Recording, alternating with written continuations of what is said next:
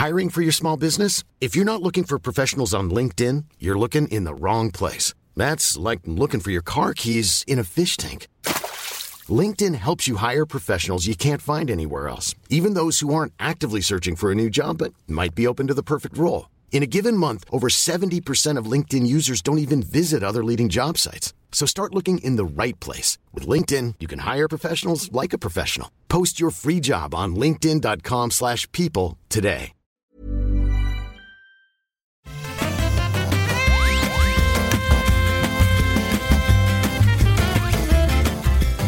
Bonjour à tous et bienvenue dans cet épisode très spécial du rendez-vous jeu.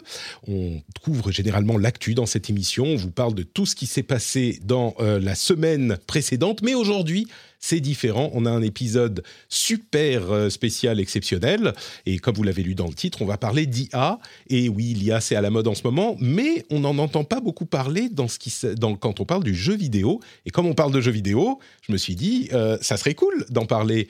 Et ce qui était encore plus cool, c'est que pendant que j'y pensais, avec une sorte de transmission de pensée, il y a Alexis qui m'a envoyé un mail et qui m'a dit eh, Patrick, euh, ça serait cool de parler d'IA. Et il se trouve que euh, moi, je fais de l'IA. Et donc, je me suis dit, mais ça serait super de parler d'IA. Et donc, on va parler d'IA avec Alexis, Alexis Roland, mais aussi avec Yves Jacquier.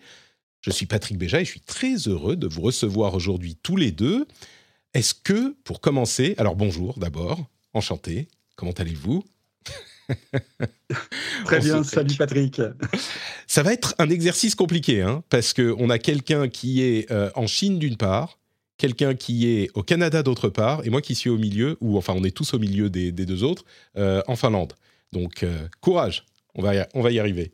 Alexis, bonjour, bienvenue. Salut Patrick, merci. Euh, bah écoute, je, vais, je prends une minute pour me présenter. Vas-y, vas-y. Je m'appelle, je m'appelle Alexis Roland et je suis effectivement à Shanghai.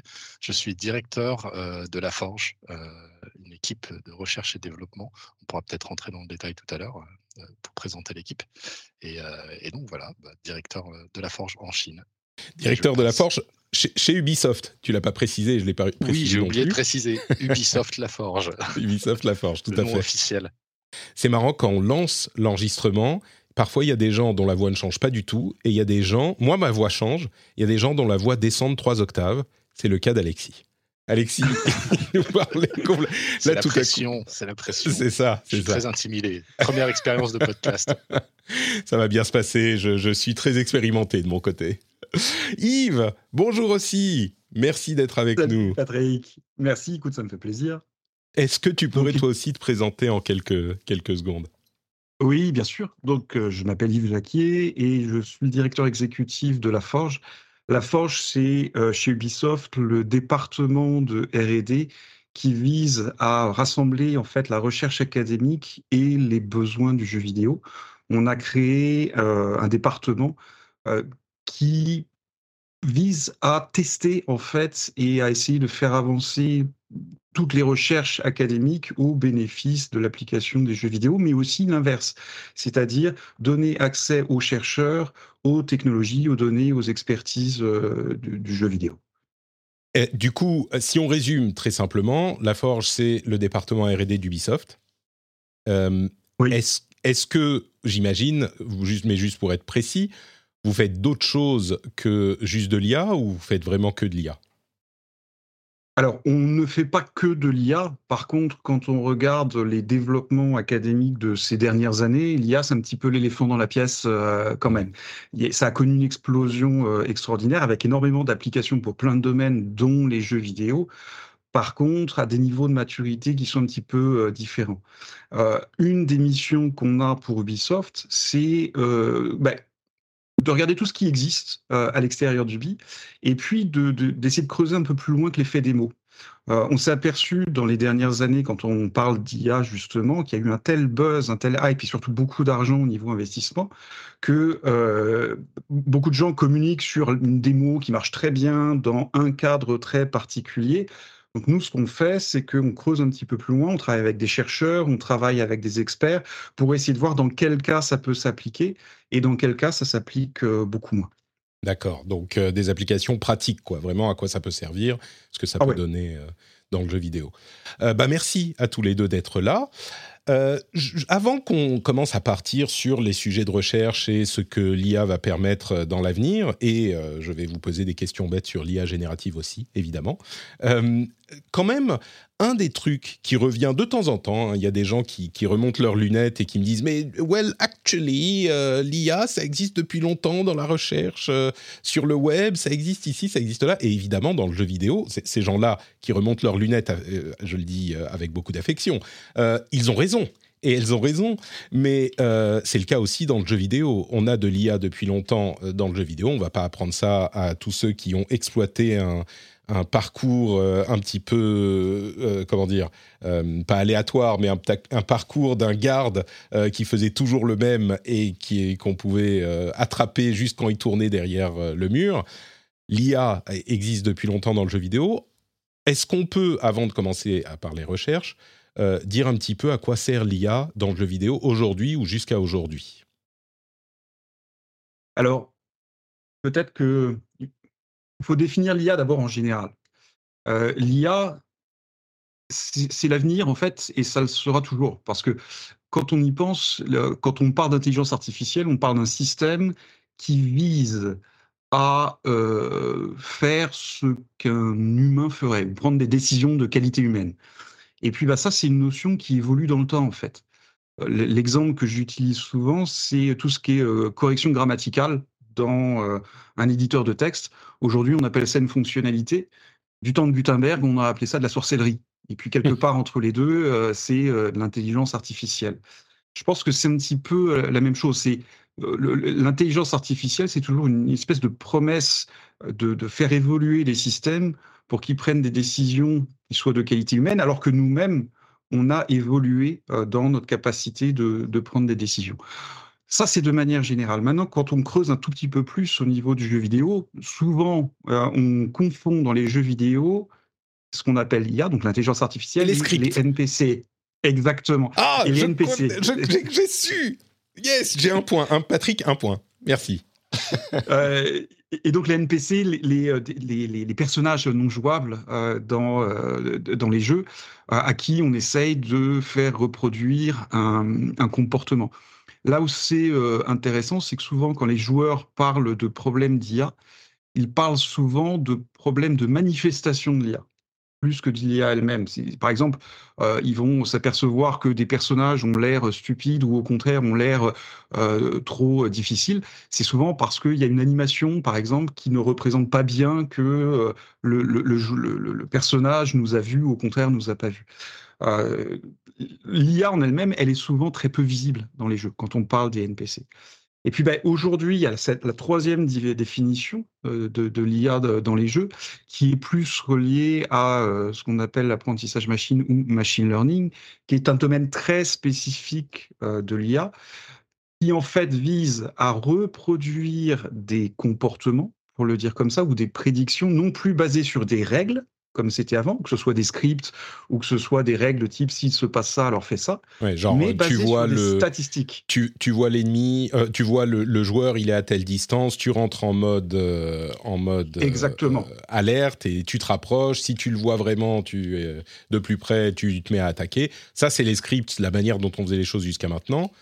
Aujourd'hui, tu parles de statistiques pour l'IA. Oui. En fait, l'idée de statistiques, c'est de dire euh, on va prendre énormément de données et puis on va essayer dans ces données-là de trouver des patterns. Et c'est une manière de penser qui, est complètement différente. En, programmation traditionnelle, en scripting, en intelligence artificielle plus traditionnelle, on va utiliser ce qu'on appelle souvent des arbres de décision. S'il se passe ça, alors fais ça. Si le mmh. joueur passe à moins de 10 mètres, alors mets-toi en mode comme ci, comme ça.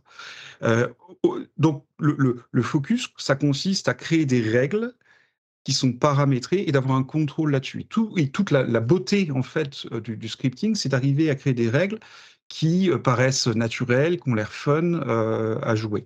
À l'inverse, le machine learning, ça consiste à prendre des données qui sont des exemples qu'on va montrer à un système et d'avoir le système qui va généraliser à partir de ces données. Alors, donc ces données-là, ça peut être des photos, par exemple pour dire, on va je vais montrer des milliers de photos de petits chats à une intelligence artificielle, qui à la fin peut faire deux choses. Soit, quand je lui montre une nouvelle photo, être capable d'avoir généralisé, de détecter s'il y a un petit chat dans ma photo, c'est ce qu'on appelle le computer vision, ou au contraire de me générer euh, une photo de petit chat à partir de tous les exemples euh, qu'elle a vus, et c'est ce qu'on appelle le generative AI. Et du coup, euh, la limite de ce qu'on avait jusqu'à maintenant, qui est les, les, les IA, de, ce qu'on appelle communément les IA dans les jeux vidéo, c'est du scripting. Enfin, la limite du scripting, c'est qu'il faut prévoir tous les, les cas. Ouais. Et, du coup, euh, c'est difficile de euh, tout couvrir. Et effectivement, il n'y a pas de, de, truc qui réfléchit derrière. C'est juste une série d'embranchements. Euh, je ne sais pas si on peut déjà commencer à parler de, de, la recherche et de ce que ça va donner à l'avenir. avant ça, peut-être, c'est vraiment tout ce qu'on a, tout ce qu'on appelle IA dans le jeu vidéo aujourd'hui, c'est que du scripting ou il y a d'autres choses? Je te, vois, je te vois dire non, Alexis. Oui, bah, en fait, pour compléter ce que disait Yves, c'est-à-dire qu'on a commencé en parlant des IA, des NPC, euh, qui étaient faits effectivement avec du scripting, les arbres de décision, etc. Et on voit de plus en plus euh, de, de, recherches pour que ces IA soient faites euh, à base de machine learning et notamment ce qu'on appelle du reinforcement learning, où on va entraîner des NPC à reproduire des comportements, être récompensés pour certains comportements, voire pénalisés. Mais après, avec cette révolution du, du machine learning et du deep learning dont, dont parlait Yves sur l'utilisation des données, on se rend compte qu'il y a énormément d'applications euh, sur les pipelines de production et de création des jeux, sur la création du contenu, euh, en particulier pour les jeux, mais, de manière, euh, on va dire, ce qu'on appelle offline, c'est-à-dire en, amont, lorsque le jeu est, développé, pour, pour accélérer les pipelines de production. Et là aussi, les IA, et en particulier les IA génératives, promettent une grosse révolution. Du coup, si on parle un petit peu de ça, euh, du sujet pour lequel on est là, en, quoi est-ce que, euh, enfin, de quelle manière est-ce que ça se manifeste? On, parle beaucoup d'IA et d'IA générative, euh, et on a tendance à pas trop comprendre comment ça marche. Que ça crée des images, je peux comprendre. Que ça crée du texte, je, peux comprendre. On commence à créer même des objets 3D, de la, de la, de la vidéo. Est-ce que du coup, on peut imaginer que ça crée un comment dire Oui, une sorte de sous-routine, on va utiliser les termes de Matrix, euh, de sous-routine du programme qui soit un ennemi, qui ait du coup un comportement qui soit pas scripté, mais qui soit géré par l'IA, qui va, qui a étudié. Euh, alors je sais pas ce qu'elle va étudier. Elle va étudier des comportements de euh, de malfrats, euh, de, nombreux euh, euh, criminels qui font des rondes autour de la base du, criminel. et donc, son comportement sera plus semblable à un comportement naturel dans ce genre de situation parce qu'elle-même va simuler, émuler, générer un comportement qu'elle aura appris par renforcement, etc. c'est ça dont on parle? Genre, chaque ennemi sera un petit truc autonome? Ouais, dis-moi, Alexis je pense qu'en fait, faut, là, il faut différencier les différents types d'IA. Euh, ce qu'on appelle les, IA génératives aujourd'hui, c'est des IA qui servent surtout à générer du contenu et pas forcément à faire de la prise de décision. Là où c'est les NPC, eux, euh, ont, ont, besoin de prendre des décisions pour agir et interagir avec le joueur. Euh, donc, je pense que les IA dont on parle pour les NPC, même si elles peuvent être à base de machine learning, et on l'a mentionné, de reinforcement learning en particulier, c'est une catégorie d'IA qui est complètement différente des IA génératives aujourd'hui. Et les cas d'usage euh, ne vont pas être les mêmes. Euh, mais... Donc on, pourrait rentrer dans, le détail des différents types, mais peut-être tu voulais rajouter quelque chose, Yves?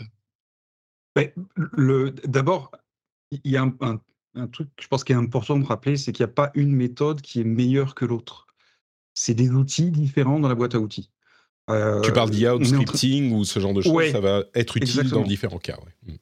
Ça va être utile dans différents cas.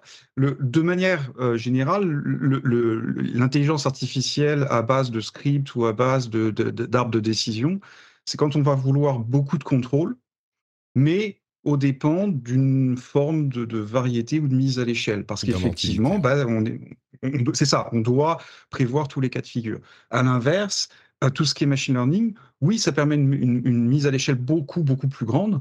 Par contre, il faut accepter d'avoir moins de contrôle sur la sortie du système, parce que par définition, c'est des systèmes qui sont statistiques, quelque part, qui sont probabilistes. Donc, faut pas penser qu'il y en a un qui est en train de supprimer l'autre ou qui est meilleur que l'autre. Ça va beaucoup plus au niveau de cas d'usage.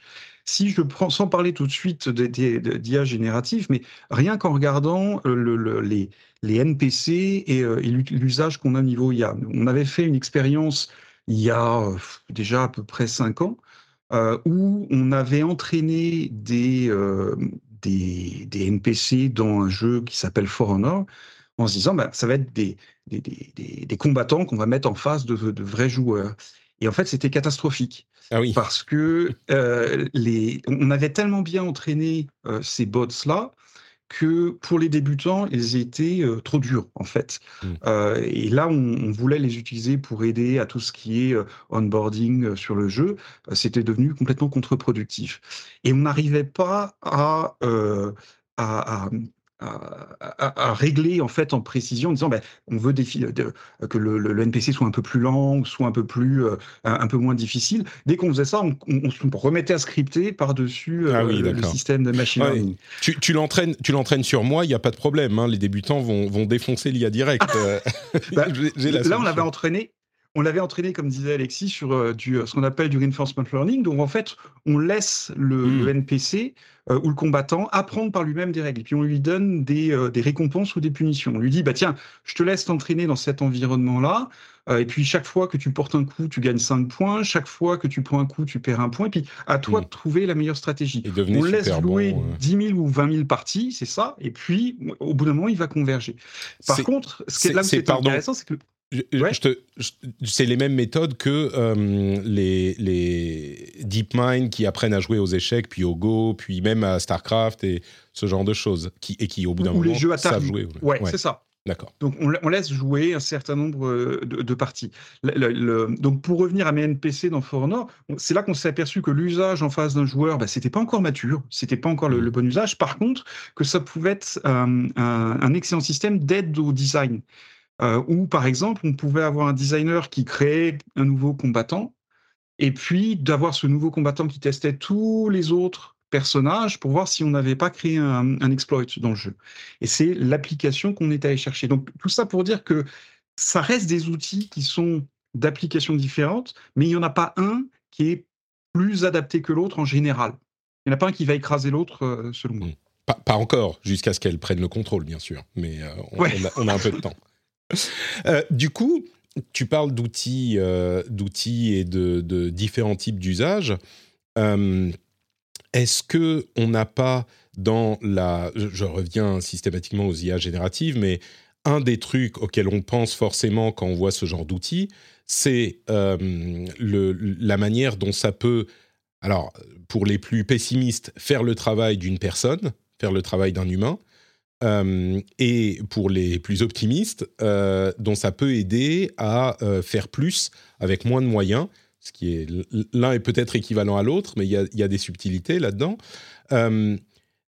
et dites-moi si c'est un domaine que vous n'explorez pas vraiment, mais par exemple, je dois faire un open world, je dois créer, je sais pas moi, 50 bâtiments différents je demande à une IA de me créer des bâtiments. Alors, c'est peut-être trop spécifique euh, dans, ce cas-là, mais. Ou alors euh, des, textures euh, différentes pour des armes ou des trucs qui vont pas forcément être au premier plan. L'IA m'en crache 200, j'en choisis 20, ou, et j'en retouche, j'en choisis 50, j'en retouche 20. ça facilite le travail d'un designer, ça lui permet peut-être de travailler de travailler plus vite, mieux. J'imagine que c'est un domaine qui vous intéresse aussi ou est-ce que c'est moins euh, votre, votre cam? C'est évidemment intéressant, mais euh, avant de rentrer dans le détail des, bénéfices en termes de productivité, je pense qu'il y a d'autres bénéfices qui peuvent être euh, couverts grâce aux IA génératives. On peut aussi imaginer, grâce à ce type d'IA, des expériences de gameplay mmh. qui soient peut-être plus immersives, qui soient peut-être plus émergente, non, moins contrôlée, puisque du coup, c'est n'est pas scripté comme le décrivait Yves, et qui et qui du coup peuvent venir enrichir l'expérience du joueur. Je pense notamment, pour revenir sur les NPC, sur la génération de texte par exemple. À la chat GPT où on voit déjà des démos sur internet de gens qui incluent chat GPT dans, dans, des jeux pour avoir des NPC non scriptés qui vont pouvoir mmh. dialoguer avec le joueur et fournir une expérience hyper immersive, émergente et riche du coup. Et ça, mais ça vous fait possibilités. Ça vous fait pas peur ça? Enfin peur, je veux dire L'IA, on a vu à quel point elles sont pas encore au point justement, et euh, parfois, enfin, elles font très très bien, mais parfois ça déraille et ça dit des trucs bizarres. Un même, euh, c'est très vite parti, quoi. Tel et, vous le savez bien. oui, euh, il y a des vrais enjeux sur la gestion du contenu généré par ces IA, effectivement, la toxicité, s'assurer que le contenu soit safe et respectueux, etc. Et je pense que c'est pour ça qu'on n'a pas vu de, cas d'usage aujourd'hui dans, des jeux commerciaux euh, parce que euh, ces questions-là ne sont pas encore complètement résolues. OpenAI, euh, on l'a vu aussi dans la presse, a mis beaucoup d'efforts pour essayer de contrôler ce que ressort ChatGPT et, et qu'il soit le moins toxique possible. Donc, sur les IA génératives, pour revenir sur les cas d'usage, il y avait la productivité telle que tu le disais. Effectivement, sur générer peut-être du contenu euh, qui va aider euh, les créateurs de contenu et les développeurs de jeux. Euh, il y a potentiellement des expériences de jeu plus immersives avec des, fonctionnalités de gameplay à base d'IA générative. comment ça marche ça Tu l'as aussi imaginer. pardon, juste avant de passer à d'autres exemples, comment est-ce que tu, tu, on imagine créer des expériences différentes grâce à une, grâce à une IA un exemple qui me vient à l'esprit sur, sur les dialogues, encore une fois, c'est générer du texte à la volée via une IA. C'est super cool parce que ça, ça donne une expérience immersive, naturelle, et, et, donc qui va être nouvelle à chaque fois que le joueur va interagir avec le NPC. Mais par contre, si c'est juste du dialogue et qu'il n'y a finalement pas d'enjeu derrière de mécanique de gameplay où le NPC va peut-être donner une quête ou va peut-être mmh. divulguer des informations sur le monde qui vont aider le joueur dans sa quête principale, etc. Si c'est pas connecté à des mécanismes de gameplay, finalement, ça c'est peut-être un peu trop, un peu juste gimmick. Et, mmh. euh, le joueur, il va, il va, il va chatter avec le NPC euh, quelques minutes et puis après, il va repartir sur sa quête principale ou, ou jouer au jeu. Quoi. Donc là où ça peut être intéressant, c'est si on arriverait si on arrive à connecter ces IA génératives avec des mécanismes core gameplay finalement qui, mmh. font partie du jeu. Quoi. Et, je pense que c'est un peu le sur, ce qu'on appelle des features player facing, donc que les joueurs peuvent voir dans les jeux, c'est un peu le, un des champs d'exploration aujourd'hui sur lequel l'industrie se penche. Du coup, tu, penses avant tout à des dialogues, parce que quand tu dis des nouvelles expériences, moi je me suis dit, est-ce que le, le jeu, l'IA va euh, générer, je sais pas, un mode de jeu différent de ceux qui existent euh, avec le moteur existant, hein, mais un mode de jeu différent ou ce genre de choses. On a vu d'ailleurs, alors c'était un petit peu, tu parles de gimmick, c'était un peu gimmick, mais le générateur de niveau euh, de Mario, j'imagine que vous l'avez vu passer, Qui, qui faisait des trucs comme ça. Ce genre de choses, c'est encore loin. On n'y est pas, on n'y est pas du tout on y est, mais pour, ça, c'est de l'effet démo euh, pur et dur dont on parlait mmh. euh, tout à l'heure. C'est quoi l'intérêt? Euh, Au-delà de, faire parler et puis au-delà d'avoir soit papier, soit une belle vidéo, l'intérêt pour le, soit pour le créateur, soit pour le, consommateur, le joueur, je ne suis pas certain. et ça fait partie en fait des choses que, en tant que que compagnie de jeux vidéo. C'est pour ça qu'on regarde aussi de, tout ça de très près. C'est qu'on veut garder en tête quelle, euh, quelle est la, la, valeur en fait de, ces outils-là. Ça reste des outils. Et euh, tout à l'heure, tu parlais de euh, est-ce que ça peut remplacer des créateurs? Est-ce que c'est est -ce c'est une menace? Je pense que ça dépend beaucoup de la manière dont on décide de, de l'utiliser. Et il y, y, a, à la fois des questions très, on va dire, qui sont de l'ordre la responsabilité sociale euh, et qui ne sont pas juste pour le jeu vidéo. Et puis il y a aussi des décisions qui sont très, euh, très euh, rationnelles, mais qui arrivent à la même conclusion. Le, pour nous, ces technologies-là doivent, dans tous les cas, assister le créateur et non pas assister la création. C'est vraiment assister le créateur. Ça, ça va être considéré comme un outil.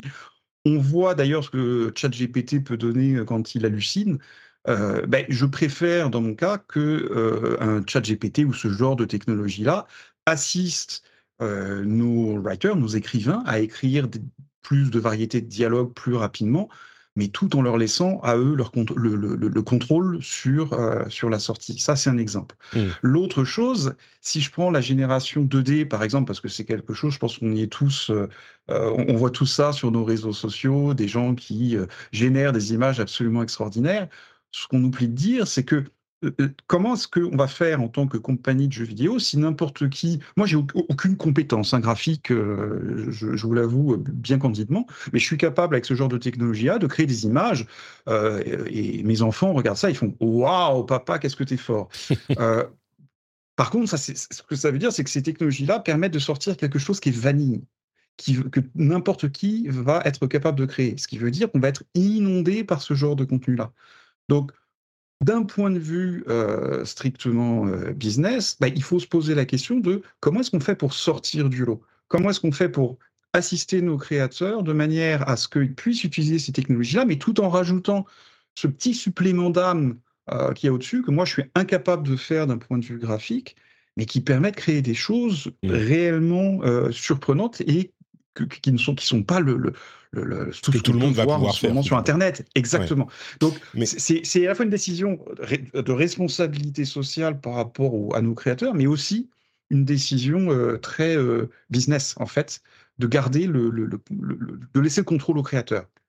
Ah, alors, tu parles de business euh, et de responsabilité sociale. C'est un sujet qui va occuper, je pense, toutes les sociétés de jeux vidéo et toutes les sociétés du monde euh, dans les années à venir, mais il y a forcément une tentation euh, de se dire bon bah ce que je faisais avec 10 euh, je sais pas moi 10, artistes graphiques 3D hier, je peux le faire avec deux demain. Et oui, on va laisser le contrôle aux créateurs et ils vont générer je sais pas comme je disais tout à l'heure 200 exemples et on va en garder 20, ils vont eux-mêmes le faire mais on peut faire le travail avec beaucoup moins de monde. Euh, ça, c'est un truc qui vous, qui vous préoccupe. Alors, peut-être pas vous directement, parce que vous êtes euh, à la forge et vous faites de la recherche, mais j'imagine que c'est des questions qui vous traversent l'esprit quand vous, réussissez à faire des choses de ce genre-là. Euh, puisque tu parles de responsabilité sociale, comment est-ce que vous envisagez la chose, vous, qui êtes au, comment dire, sur le front de, ce changement qui arrive et qui est inévitable de toute façon? Alors, j'ai peut-être une anecdote là-dessus. Alors, je peux évidemment pas parler pour les autres de l'industrie, mais euh, il y a, c'était en 2019, donc il y a quatre ans, euh, j'avais été euh, invité par Yves Guimau, le président d'Ubisoft, à venir faire une présentation devant des investisseurs institutionnels pour montrer en fait ce qu'on faisait déjà à l'époque d'un point de vue intelligence artificielle. Et dans le cas de la préparation de, cette présentation, bah, j'avais pu discuter avec lui et je lui avais dit, bah, on, a un, éléphant dans la pièce, c'est que toute cette automatisation-là, on va nous demander à un moment donné comment est-ce qu'on compte la réutiliser. Qu'est-ce qu'on va faire de cette belle productivité? Et je lui ai dit, moi, d'un point de vue recherche, je peux expliquer les impacts. Par contre, je ne peux pas expliquer la manière dont on va l'utiliser d'un point de vue euh, d'Ubisoft. Et la réponse euh, d'Yves Guillemot avait été très claire. Il avait eu la question, effectivement, euh, des investisseurs pendant, pendant la présentation.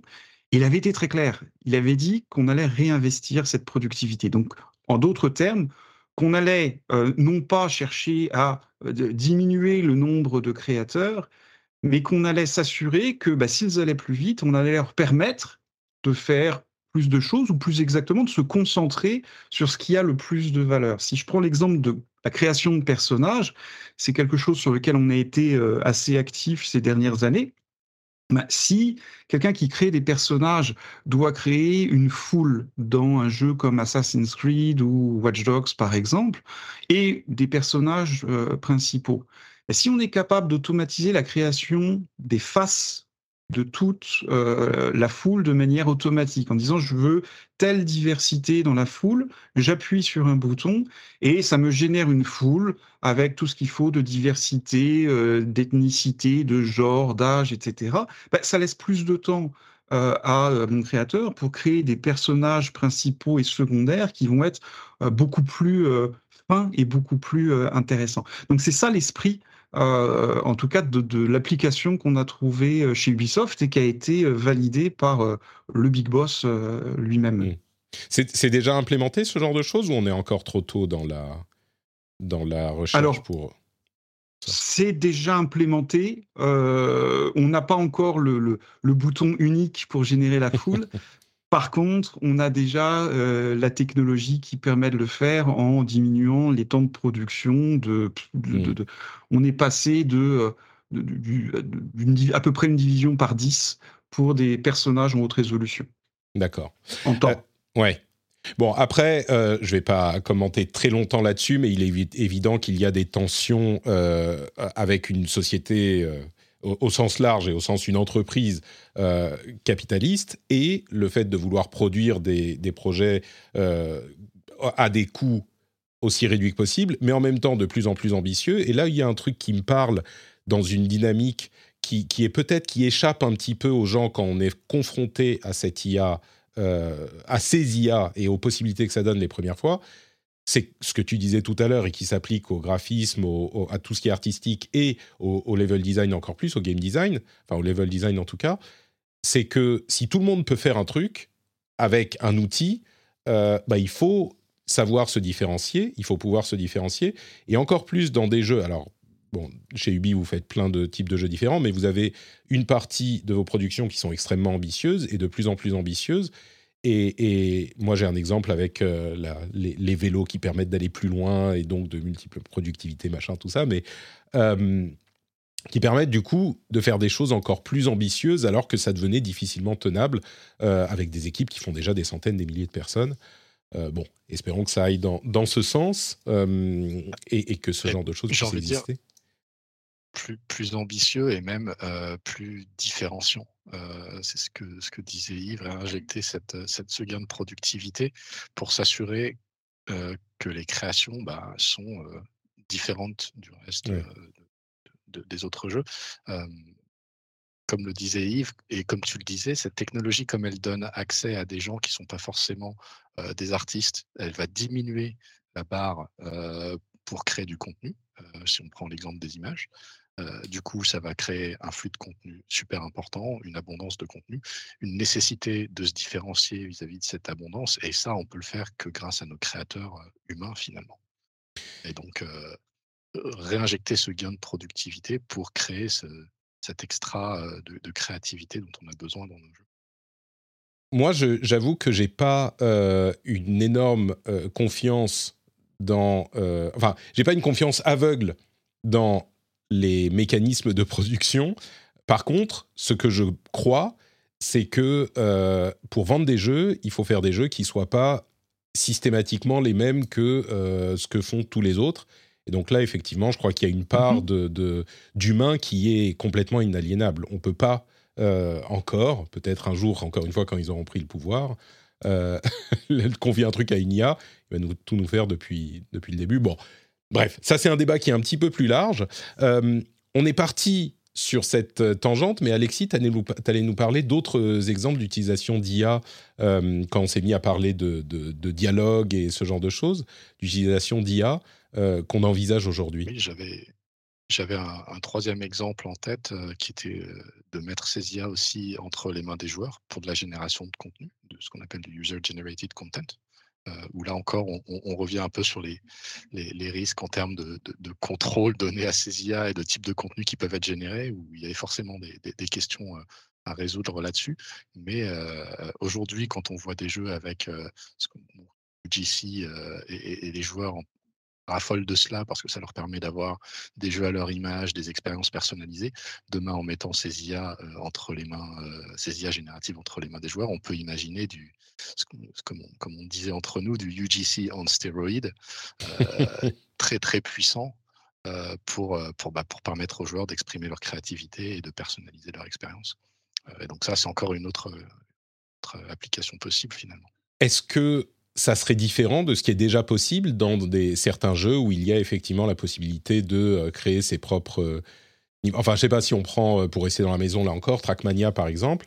je ne sais pas où il en est aujourd'hui, mais l'une des fonctionnalités du jeu, c'est de pouvoir créer ses propres, ses propres circuits. C'est déjà possible. en quoi ça serait amélioré par l'utilisation de l'IA ou est-ce qu'on pense à complètement autre chose? Je pense que c'est beaucoup relié aux interfaces, en fait. C'est la manière de générer ce contenu.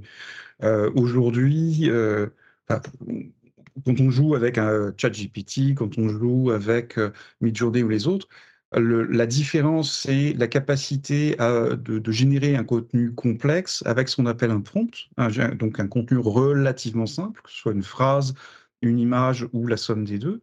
Euh, et, je pense que c'est ça qui fait, quand on parle de d'AI génératif, c'est d'un point de vue de, l'accessibilité de la génération d'un côté et de la complexité de euh, la sortie de l'autre. Euh, aujourd'hui, on a des interfaces qui sont bien pensées, mais qui restent logiquement relativement rigides, qui sont concentrées à faire une et une chose et qui le font bien, et qui génèrent en sortie un contenu qui est euh, utile et bien pensé, mais la même chose, qui est relativement vertical. Dans euh, Trackmania, on parle de créer des circuits de course. Euh, là, on est en train de, dire, bah, par exemple, avec un, smartphone, la capacité de se scanner et puis de finir dans le jeu, ou de scanner des objets en 3D et les mettre directement dans le jeu, et ça en moins de, de 3 minutes. La capacité de créer une nouvelle voix pour un personnage euh, dans un jeu, euh, par exemple. Donc, toutes ces applications-là sont des applications qui vont probablement définir ce qu'est le user generated content du, futur. Un exemple très très concret, c'est ce qu'a annoncé Roblox, je pense que c'est il y a une dizaine de jours, une nouvelle fonctionnalité, les scripts dans Roblox pour euh, écrire euh, des, changements de couleur ou des choses comme ça, des choses qui existent depuis longtemps. Ils ont défini tout un langage. Euh, de, scripting pour faire ça. Ils ont inclus une nouvelle fonctionnalité qui permet de faire ces modifications avec du langage naturel. Euh, donc d'écrire une phrase euh, de type je veux que la voiture change de couleur et devienne euh, rouge. Mmh. et puis bah, automatiquement ça va changer la, couleur de la voiture. Dans ce cas-là, bah, on ouvre l'accessibilité potentiellement à beaucoup plus de monde. Donc c'est là pour moi la différence. Le public en général, pas juste dans les jeux vidéo, va s'habituer de plus en plus à utiliser ce genre d'interface dans la vie de tous les jours, que ce soit pour utiliser un moteur de recherche, que ce soit pour euh, euh, commander une pizza ou, d'autres choses. Donc je pense que ben, dans le jeu vidéo, si on permet à l'utilisateur de créer du contenu, on n'aura pas le choix que de s'aligner sur ce genre d'interface, en fait. Parce que dans tout le reste de sa vie, c'est ce qui va, euh, c'est ce qui va se passer. C'est une manière euh, intéressante de voir la chose. L'IA, au-delà des capacités euh, magiques que tu évoquais tout à l'heure, c'est autant une manière d'interfacer avec la machine finalement et, d'interfacer de manière plus naturelle pour les humains.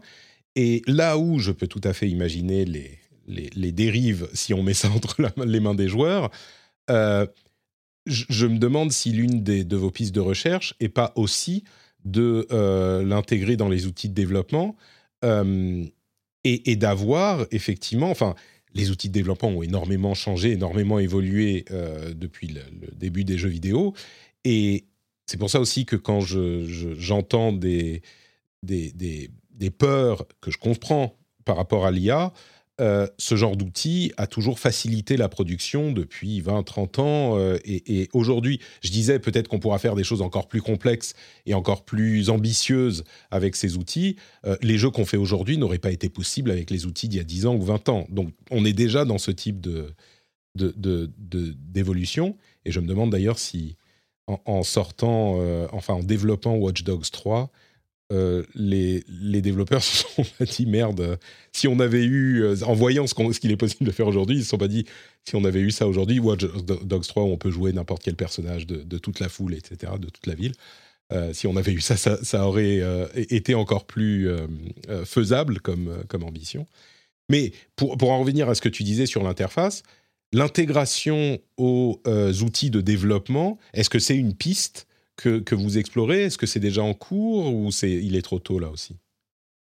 Ah bah, euh, Oui, mais je, dirais c'est pas propre à, tout ce qui est euh, générative AI. Les, les exemples dans l'industrie en général, les meilleurs exemples de euh, contenu généré par les joueurs, de user-generated content, euh, sont arrivés quand le joueur a eu entre les mains une version souvent simplifié de ce que les développeurs avaient, mmh. parce que c'est ce qui permet, c'est logique, quand on crée une, pipeline de création de jeux qui nécessite du code, des données, etc., on va optimiser cette pipeline-là pour que chaque artiste, chaque créateur contribue à la fin à créer le jeu. Donc, le spécialiste de l'animation crée son animation qui ensuite est prise euh, dans, dans, dans, les tuyaux pour aller, pour finir dans le jeu.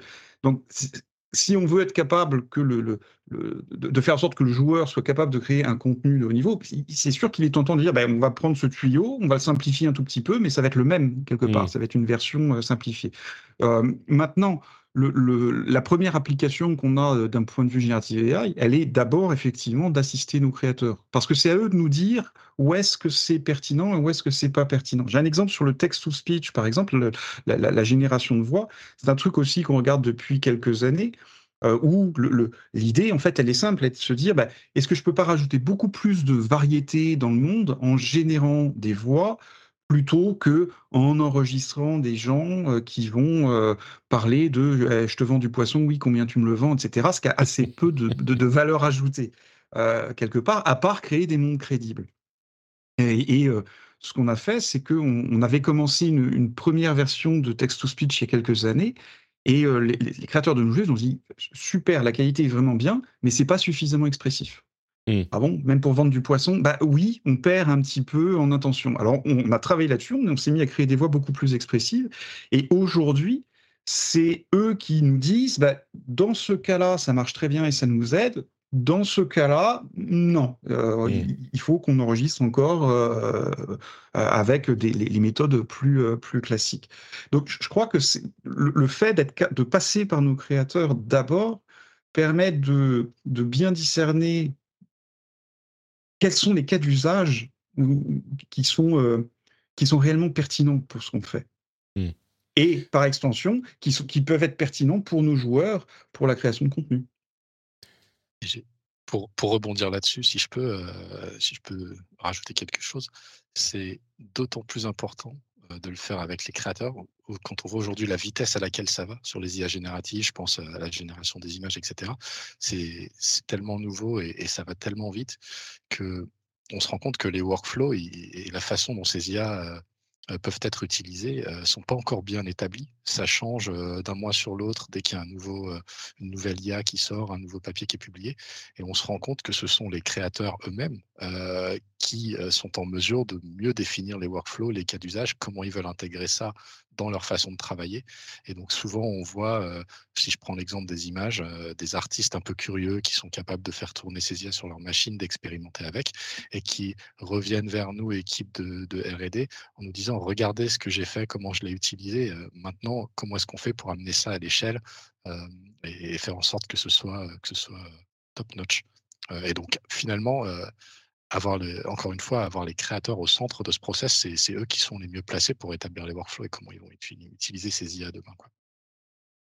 J'imagine que euh, le fait d'être en interne à, une boîte de jeux vidéo, forcément, ça vous focalise et ça vous euh, permet d'avancer dans le bon sens, peut-être plus vite que quand si vous faisiez un projet de recherche complètement indépendant. On, a beaucoup parlé de euh, ce qui se passe aujourd'hui enfin, et, de ce qui est en développement aujourd'hui et en recherche euh, aujourd'hui. Si on tourne notre regard un petit peu vers l'avenir, euh, on va on va pas parler de science-fiction, mais vers les vers les allez 5-10 ans euh, qui viennent, est-ce que euh, vous pouvez nous faire rêver un petit peu ou peut-être nous terrifier un petit peu aussi en, nous disant que une IA, tu lui dis alors fais-moi un jeu bien et, tout à coup elle va te ah ok tu veux un jeu bien d'accord ok. non j'exagère mais je trouve ça très très loin. Ah oui c'est vrai il y a des nouveaux papiers qui sortent et qui changent tout. Ah oui d'accord. mois sur l'autre euh, il y a déjà des, innovations incroyables qui, qui, apparaissent en ce moment. En fait la vitesse à laquelle ça avance en ce moment il y a une accélération folle depuis depuis l'été dernier euh, sur ces sujets-là. Donc 5-10 ans, ce serait bien périlleux de faire des prédictions, je crois, euh, sachant que déjà dans 6 mois, on risque de, se planter. Euh, mais, effectivement, si on regarde l'état de l'art aujourd'hui, donc les IA génératifs qui sont plus matures, la génération de texte, la génération d'images, la génération d'audio, avec le text-to-speech par exemple, oui, entre, entre parenthèses, euh, Eleven Labs, euh, qui est une société qui fait de la de l'audio synthétique en fait, permet non seulement de créer des voix qui n'existent pas, mais en plus de synthétiser la voix d'une personne qui existe. on en parle beaucoup dans le rendez-vous tech et dans ce genre de choses.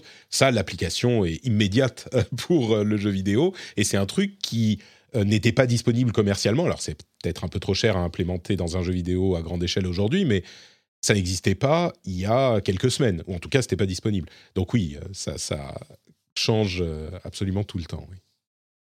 Tout à fait. Non, ça va, ça va à une vitesse folle. C'est bourrifant. Euh, et, très récemment, il y a une autre société qui a sorti aussi une application pour faire de la génération de vidéos, Gen One. Donc c'est une société qui s'appelle Runway ML, qui, ont travaillé euh, sur la génération d'images aussi par le passé. Euh, maintenant, euh, quand on est dans l'industrie du jeu vidéo, évidemment, on regarde des applications un peu plus spécifiques sur la génération de modèles 3D, où il y a énormément de papiers qui sortent sur ce sujet en ce moment. La génération d'animation également. et la génération de textures. enfin, on pourrait imaginer à peu près tout type de contenu digital. Donc prédiction à 5-10 ans, c'est très très difficile. je pense que, je pense, moi, ma prédiction, c'est cette année, la 3D, c'est sûr, on va y arriver. Mmh. On voit déjà euh, des, des, startups, des papiers euh, qui sortent là-dessus, euh, avec des résultats qui ne sont pas hyper satisfaisants aujourd'hui, mais, mais compte tenu de la, trajectoire qu'on voit, je pense que d'ici la fin de l'année, on verra des choses très très intéressantes là-dessus. Ce qui est... On, peut noter par exemple que Dali, euh, le premier, faisait des images de 256 par 256 pixels, un truc du genre. Euh, et le 2, qui est arrivé quoi Deux ans plus tard, il fait des images en, HD et, de très bonne qualité. Et on est un petit peu à cette étape pour la vidéo et pour la 3D. Euh, d'ailleurs, Pointy de OpenAI aussi fait de la génération de modèles 3D, etc. C'est très sommaire, mais oui, on peut imaginer que ça aille, que, ça se développe. Il y a Microsoft Microsoft a sorti quelque chose d'incroyable sur la 3D, la génération d'avatars. Euh, euh, ils appellent ça 3D Avatar, tout simplement. D'accord. À base de texte, euh, je t'invite à, regarder ce qu'ils ont fait, c'était très impressionnant. Et c'est des avatars, c'est des modèles 3D, des mèches importables dans un logiciel 3D et tout? C'est pas juste une image Exact. En fait, ce qu'ils ont fait, c'est il y a plusieurs, je pense il y a un ou deux ans, ils ont créé un jeu de données synthétique où ils ont modélisé des avatars en 3D euh, de manière procédurale avec euh, différentes ethnicités, différentes coupes de cheveux, différents mmh. faciès. Euh, et ils ont utilisé ces données synthétiques pour entraîner une IA à faire de la génération à partir de texte. Et alors, je, ok, on peut pas prédire à, à 5-10 ans, mais on peut imaginer et rêver ou, enfin, le jour où ces choses-là seront perfectionnées, où on dit, bah, sors-moi une texture euh, qui fait ceci, cela. Euh, enfin, je suis sûr que les gens qui écoutent ça ont parlé des, des, acteurs euh, qui font les voix tout à l'heure. Aujourd'hui, on se dit oui, on a encore besoin de quelqu'un qui a l'émotion, la, qui va pouvoir machin. Mais si l'IA le fait parfaitement bien, c'est à la fois fascinant, merveilleux et terrifiant parce que tout doit changer. Tout doit changer. L'industrie, et on parle du jeu vidéo aujourd'hui, donc c'est que ça qu'on parle, mais ça va affecter toutes les industries. Tout doit être transformé, et c'est inévitable en ah, plus. Tout à fait. Mais après, c'est aussi la direction que ça va prendre, la vitesse et l'impact. On sait que tout ça, c'est hors norme, mais il est difficile de prédire euh, la sortie. Un des exemples, c'est les, les, gens qui aujourd'hui font de la traduction. Euh, bah, les gens qui font de la traduction, on, aurait pu s'attendre à ce qu'ils diminuent euh, avec tous les systèmes de traduction automatique, et ben c'est pas le cas. Euh, parce qu'ils font beaucoup de révision de traduction automatique mmh. et ils font aussi beaucoup de localisation. Donc vraiment, quand ça va au-delà de la traduction, mais qu'on essaie d'adapter vraiment un contenu. Et de fait, leur nombre, j'avais lu des statistiques, a plutôt augmenté. Euh, avec euh, l'arrivée de ces technologies-là. Je, pense que si on regarde à, à, 5-10 ans, effectivement, c'est difficile d'avoir de, une, boule de cristal, mais euh, on va avoir de plus en plus, ce que tu disais tout à l'heure, du, contenu généré à la pièce, parce qu'on parle de générer, oui, des, des, assets, des animations, de la 3D, de la 2D, mais du code aussi. Donc ça mmh. veut dire qu'on va, on va avoir de plus en plus de rip-off de jeux, souvent des jeux simples, qui vont, euh, qui, qui, vont être faits par deux personnes dans un garage et qui vont être capables de refaire, de refaire tout un jeu. Aujourd'hui, ChatGPT est capable de te donner le code pour refaire Pac-Man. Euh, par exemple. Euh, donc ça, on va en voir de plus en plus. Et puis quand je parle avec euh, des collègues de l'industrie, certaines boîtes voient ça comme une menace en fait, de, de, voir de plus en plus de rip-off de leurs jeux mmh, disponibles un peu partout. L'autre, je pense que ce qui va là où ça va créer plus de valeur, c'est quand on va commencer à utiliser ces systèmes-là pour générer non pas des choses qui sont très verticales comme une voix, un modèle 3D, euh, ou une animation, mais on va être capable de créer euh, un personnage au complet, par exemple, euh, avec une, une, forme de, de une forme de cohérence. En fait, c'est quelqu'un qui est comme ci, qui est comme ça, qui a telle expérience, et puis qu'est-ce que ça veut dire sur sa voix, sur son animation, mmh. sur le, le, modeling, etc. et ça, on n'est pas encore rendu là. On est capable de générer les ingrédients mais pas encore de générer le, le, le plat final qui arrive dans l'assiette, pour des choses qui sont un petit peu euh, compliquées. Mais un des points euh, importants aussi, c'est que tout ça, ça ne peut pas se développer. On parle beaucoup d'AI générative aujourd'hui, mais on ne parle pas de son pendant, qui est la modération. Je pense que euh, aujourd'hui, on parle un peu de modération au niveau toxicité en ligne, etc. Mais euh, ça n'a pas le, le, choix que de se développer cette partie-là. Soit en interne pour s'assurer, par exemple, que euh, une IA va pas euh, euh, générer le, le, facial d'un acteur célèbre, exactement, ou, quelque chose qu'on veut pas, ou le facial d'un acteur célèbre, ou je veux générer une voiture et puis ça génère une voiture qui est un peu trop proche de certains modèles déposés, etc. Donc ça, c'est quelque chose qui se développe pas encore euh, trop, mais je pense que ça va se développer euh, inévitablement dans les prochaines années et, et je l'espère que ça s'accompagne aussi de, d'une forme de régulation. En fait, mmh. un petit peu à l'image de ce qui s'est passé en Europe avec euh, GDPR, qui, est contraignant par certains aspects, mais qui permet aussi de mettre certaines balises. Donc, je m'attends à voir ça aussi dans les prochaines années. Mais le, le, l'image en fait euh, que quelqu'un m'a m'a donné euh, et, euh, et que, que j'aime bien, c'est de se dire aujourd'hui, on est un petit peu comme au moment où on voit Google Maps qui arrive, où tout le monde se dit c'est super cool, c'est Google Maps est arrivé en 2005, puis quand on a vu ça, on a tous vu le côté gadget, allez, je vais aller voir ma rue et à quoi ça ressemble, etc. Et on a trouvé ça super cool, mais les, les premières applications concrètes et disruptives, ça a été en 2009 avec euh, l'arrivée d'Uber. Mmh. Et je pense qu'en 2005, il aurait été euh, impossible de prédire qu'un Uber euh, allait arriver et complètement changer les règles des systèmes de transportation urbains.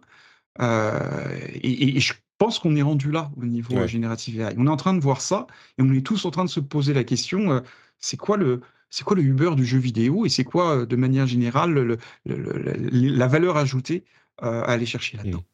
C'est une bonne comparaison, Uber, parce que c'est à la fois hyper disruptif, ça a changé beaucoup de choses, amené beaucoup de, de, services, rendu beaucoup de services à beaucoup d'utilisateurs, et en même temps perturbé certains modèles dans la société, bousculé même. donc, bon, la, l'IA, finalement, ce que je comprends de toute notre conversation, c'est que c'est une brique et on va voir ce qu'on va construire avec, euh, avec ces briques. Moi, j'espère que ça permettra à des petites équipes. Ce que ça va faire dans les grandes équipes, alors, on ne sait pas, on verra. Euh, ce que ça va faire dans les petites équipes, que j'espère en tout cas, c'est que ça va leur permettre de faire des choses, de, réaliser des visions qu'ils ne pouvaient pas réaliser avant par manque de, de moyens, quoi. Ah, c'est certain. C'est certain. Et on, le voit émerger. Hein. Il, y a, déjà des développeurs indépendants euh, qui commencent à explorer l'utilisation euh, de mid-journée et autres, euh, et autres IA pour, mmh. bah, pour accélérer leur production. Donc, clairement, je pense que les indés vont énormément bénéficier. Quand ça sera intégré à tous les, à tous les moteurs, les middleware, les outils de développement, les choses vont changer. Merci à tous les deux d'avoir été, euh, euh, été là pour l'émission. Euh, un mot de la fin, et puis je vous laisse, je vous laisse partir. un mot de la fin pour nous dire peut-être où on peut vous retrouver. je ne sais pas si vous avez une présence sur les réseaux sociaux, un site où vous faites, vous présentez vos, vos, recherches ou ce genre de choses. Yves, vas-y. Oui, alors euh, on a un compte Twitter sur lequel on peut nous suivre, qui est Ubisoft Laforge tout simplement, et on peut euh, aller sur notre site web laforge.ubisoft.com où on essaye de rajouter assez régulièrement du contenu sur nos dernières euh, avancées. On a également un channel sur YouTube sur lequel on met pas mal de vidéos qui montrent bah, nos différents prototypes. Super.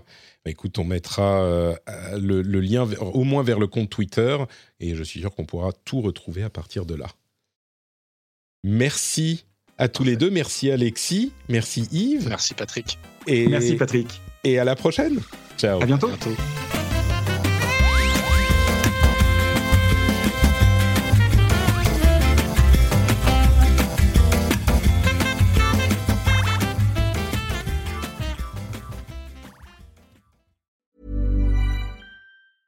Jewelry isn't a gift you give just once. It's a way to remind your loved one of a beautiful moment every time they see it. Blue Nile can help you find the gift that says how you feel and says it beautifully with expert guidance and a wide assortment of jewelry of the highest quality at the best price. Go to BlueNile.com and experience the convenience of shopping Blue Nile, the original online jeweler since 1999. That's BlueNile.com to find the perfect jewelry gift for any occasion. BlueNile.com.